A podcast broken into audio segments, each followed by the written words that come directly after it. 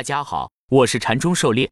今天咱们来学习教你炒股票禅论一百零八课第五十三课三类买卖点的再分辨。第二节咱们的讲解按原文对照逐段进行，力求贴近原文解读，弄懂每课重难点。禅论原文。至于第一、按、三买卖点，归根结底都可以归到第一类买卖点上，只是级别不同。那么为什么不就说第一类买卖点？因为这样就会涉及不同的级别。等于同时用不同级别的显微镜去看，太乱，实际用起来更乱。因为不同级别的买卖点意义是不同，因此要统一在一个级别上研究，这个才有三类买卖点的分别。当然，最充分的操作就是按分比的买卖点，这样所有波动的最细微波动都可以把握了。但这在实际中是不可能的，人需要反应的时间、有交易成本等等，因此忽略掉某些波动。按更大的级别同意操作，就是客观条件的必然要求。本 ID 的理论可不是什么鲜艳理论，而是根本客观条件充分反映当下可能的充分可操作性的理论。这必须要彻底明确。因此，三类买卖点都不能偏废，不能说哪一个更重要。站在同一级别上，三者都重要。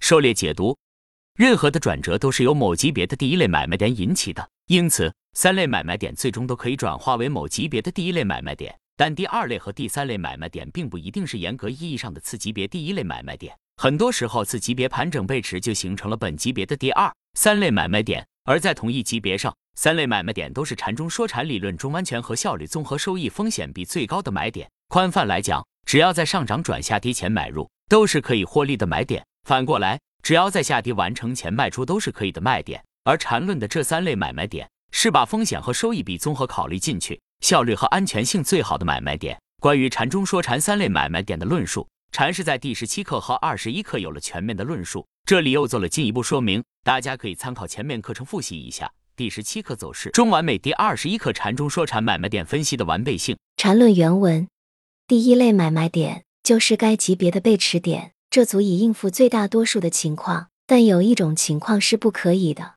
就是前面反复强调的小级别转大级别的情况，为什么？因为当小级别背驰时，并未触及该级别的第一类买卖点，所以就无需操作。对这种情况，就需要第二类买卖点来补充。该买卖点不是专门针对这小转大情况的。一般说，高点依次级别向下后一次级别向上，如果不创新高或盘整背驰，都构成第二类卖点。而买点的情况反过来就是了。所以在有第一类买卖点的情况下，第一类买卖点是最佳的，第二类只是一个补充。但在小级别转大级别的情况下，第二类买卖点就是最佳的，因为在这种情况下没有该级别的第一类买卖点。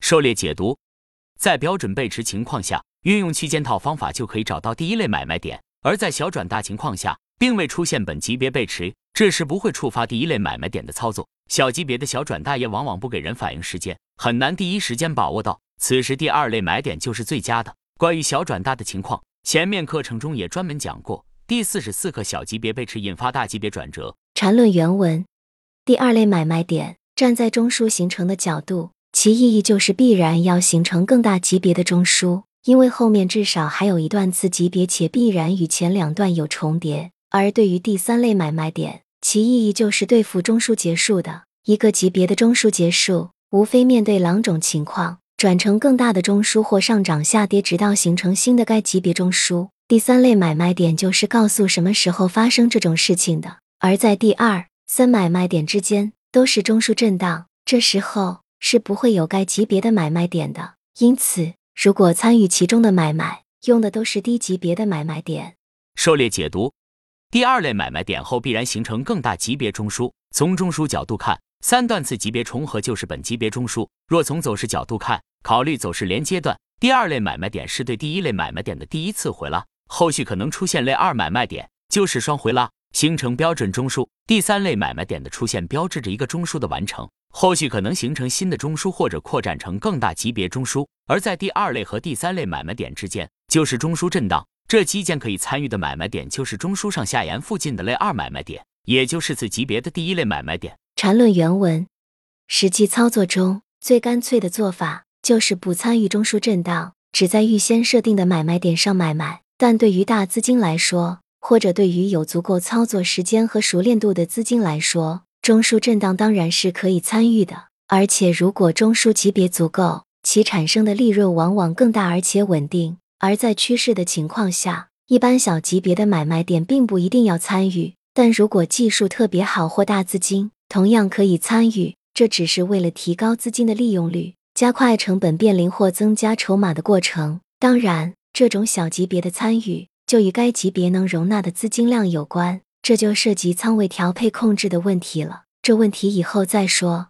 狩猎解读，前面课程中禅师讲过不少高效买卖的方法，比如二三买合一的趋势加盘整形态，以及第三类后只参与中枢移动，一旦不能创新高或新高被持后就卖出。这些方法都是比较好的，可以根据个人情况来选择一种或两种，重点关注在市场上寻找符合条件的股票来做，把这种模式练好。把成功率高的条件弄清楚，再把失败后的退出条件搞明白，接下来就是不断寻找目标，按照模式来买入和卖出就好了。另外，考虑到安全性和效率的综合表现，二买或者类二买对于散户来说是比较好的第一类买点，尤其是大级别的一买，基本都是大资金慢慢买出来的，就算是抄到了一买的底，也要磨个好长时间，这对于小资金来说时间成本太大了，很多人受不了这种折腾。而三买点在弱势的市场里又很容易夭折。一不小心就转二买了，而二买或者中枢下沿附近的类二买也是很好的选择。不过类二买也要注意下跌的量和次级别走势，防止打破中枢震荡向下破位下跌。